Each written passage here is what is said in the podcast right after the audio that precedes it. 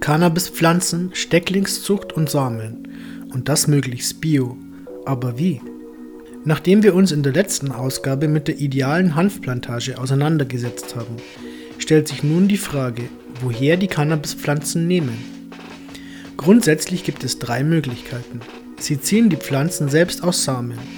Sie können, wenn sie bereits Hanfpflanzen besitzen, selbst Stecklinge produzieren. Oder sie kaufen sich Hanfpflanzen in einem Geschäft, insofern das an ihrem Wohnort möglich, sprich legal ist. Jede der drei Varianten hat ihre Vorteile wie auch ihre Tücken.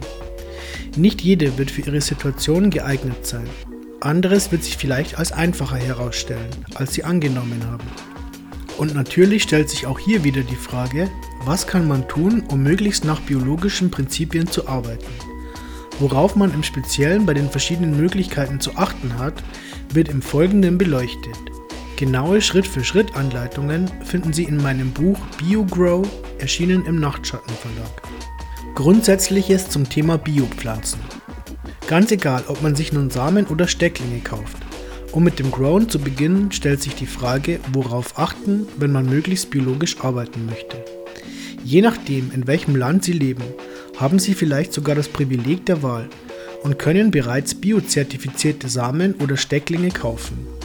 Gehen wir doch einmal davon aus, Sie haben dieses Glück nicht, sondern sind bereits froh darüber, aus ein paar konventionellen Sorten wählen zu können. In diesem Fall hier drei Grundsätze, von denen ich persönlich mich leiten lasse. Erstens, ich lasse die Finger von feminisierten Sorten. Zweitens, ich entscheide mich niemals für Automatiksorten. Drittens, wenn möglich, nehme ich eher ältere Sorten als Neuzüchtungen. Feminisierte Samen und Pflanzen meide ich einerseits aufgrund ihrer Produktionsmethoden. Eine Ausführung hierzu gibt es in meinem Buch.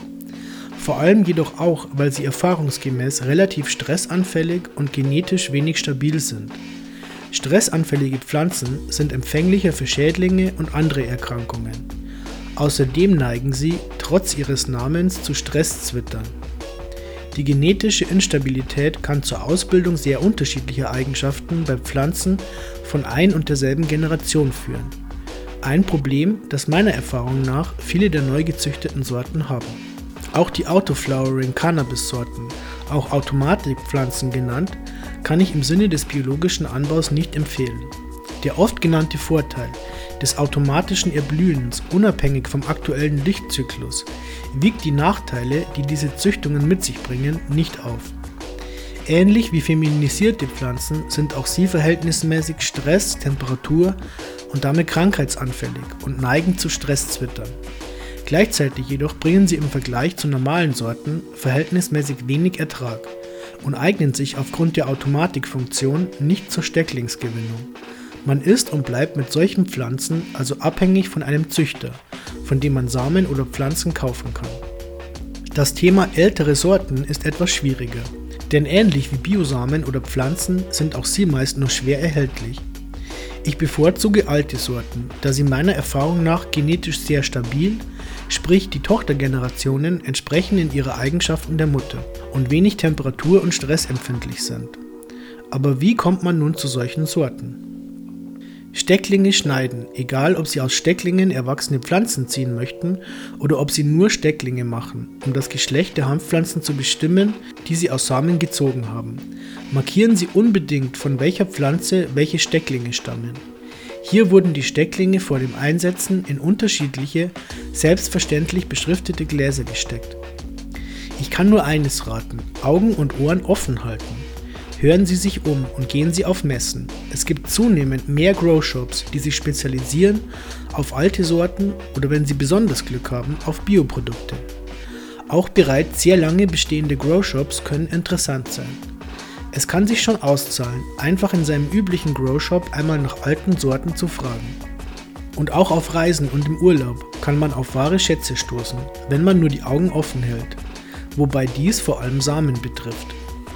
Alles beginnt mit einem Samen. Wie die meisten anderen Pflanzen vermehrt sich auch Cannabis auf natürliche Weise über Samenbildung.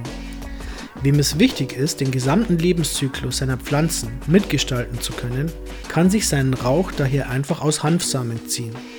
Ich schreibe einfach, weil diese Art, sich mit Cannabispflanzen auszustatten, mit Sicherheit die anspruchsvollste und zeitaufwendigste ist.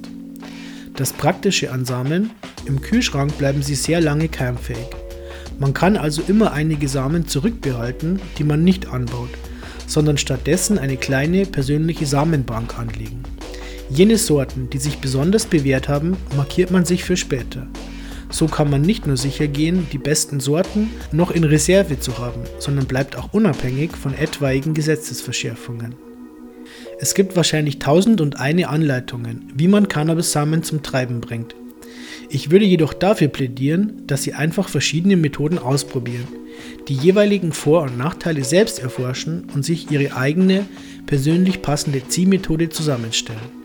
Hier ein paar allgemeingültige Tipps. Wenn Sie die Hanfsamen 8 bis maximal 24 Stunden, danach setzt der Verrottungsprozess ein und die Samen verlieren ihre Keimfähigkeit. In Wasser einweichen, tun sich die jungen Sprieße leichter beim Durchbrechen der Samenschale. Dies erhöht den Anteil an keimenden Pflänzchen. Das Vorkeimen der Samen ist kein Muss und ist nur empfehlenswert, wenn Sie viel Muse haben, die Keimbedingungen zu überwachen. Das Keimen in Erde in einem Mini-Treibhaus ist natürlicher, macht weniger Arbeit und ist unempfindlicher. Gleichzeitig muss man jedoch damit rechnen, dass nicht alle Samen aufgehen, die man eingesetzt hat. Durch die Beeinflussung der Umweltbedingungen können sie dazu beitragen, dass sich mehr weibliche Pflanzen entwickeln. Temperaturen zwischen 21 und 23 Grad, hohe Luftfeuchtigkeit, Lichtzyklus bei nur 14 Stunden, hoher Blauanteil im Licht, Stress vermeiden. Das Schwierigste am Selbstziehen ist wahrscheinlich die Geschlechtsbestimmung der Pflanzen, denn naturgemäß sind sowohl weibliche wie auch männliche Pflanzen gekeimt, auch dann, wenn sie die Umweltbedingungen zugunsten der Weibchen beeinflusst haben. Es ist daher essentiell, nun die männlichen Pflanzen auszusortieren. Eine einzige männliche Pflanze in der Anlage wird dazu führen, dass die weiblichen Blüten Unmengen an Samen produzieren auch wenn es schwer fällt. Meist sind es genau jene Pflanzen, die am schnellsten wachsen, die sich später als Männchen entpuppen. Also noch vor dem ersten Umtopfen. Weg damit. Ganz sicher geht man, indem man, sobald die samengezogenen Pflanzen groß genug sind, Stecklinge produziert, sie den Mutterpflanzen zuordnenbar markiert und sofort in die Blüte schickt. So kann man schnell erkennen, welche Mutterpflanzen weiblich und welche männlich sind. Aber Vorsicht, das Ganze macht nur Sinn, wenn man bei der Markierung der Stecklinge ganz genau arbeitet. Der Easy Way. Pflanzen kaufen. Die einfachste und schnellste Variante, seine Anlage mit Cannabispflanzen auszustatten, ist natürlich, sie in einem Geschäft zu kaufen. Glücklich sind all jene, in deren Umgebung es einen Bio-Grow-Shop gibt, denn ansonsten weiß man nie, womit die Pflänzchen vor dem Kauf behandelt wurden. Sprich, hormonbeinhaltende Wurzelhöfe, mineralische Dünger, chemische Schädlingsbekämpfungsmittel. Daher gilt in Bezug auf die Stecklingsgröße beim Kauf von konventionell gezogenen Pflanzen so groß wie nötig, so klein wie möglich.